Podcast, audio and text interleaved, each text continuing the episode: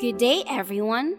You are now listening to Baby Kindergarten's English on Air, where you can relax and enjoy our stories that is filled with fun and lessons. This is Teacher Rain. This is Teacher Rebecca. It's nice to see you again.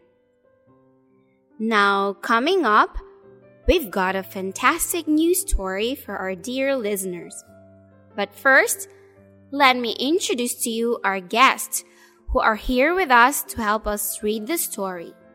Let's welcome our little friends from Moon class. Hello, we are the Moon class. I'm Claudia. I'm Leo. How are you today, Leo? I'm great.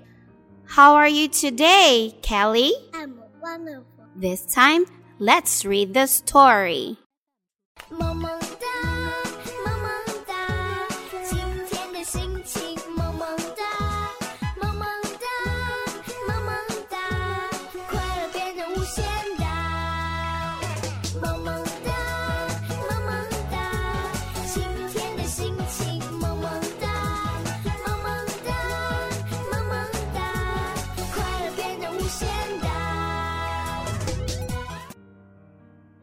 The boy who always get angry.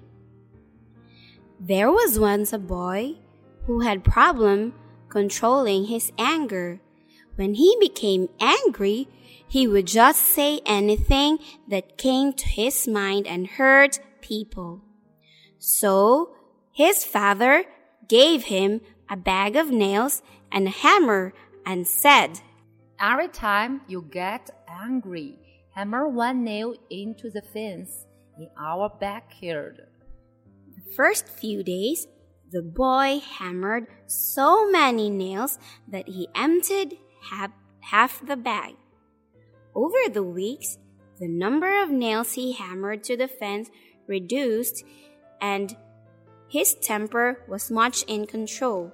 Then came a day when he didn't lose all his temper at all.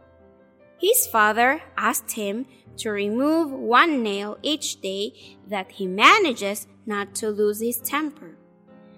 Finally, on the day the child was removing the na- last nail, his father says, You have done well, boy, but do you see the holes in the wall? Yes.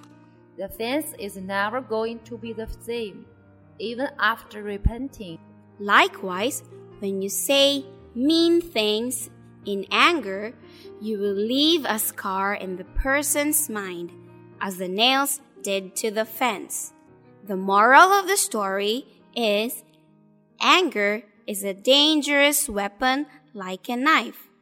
When you put a knife in a man and draw it out, the wound heals, but the scar remains. The end.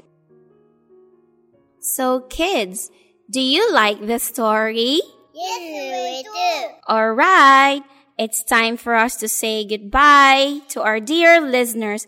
Thank you for listening. We hope you enjoyed our story. Bye. See you at night.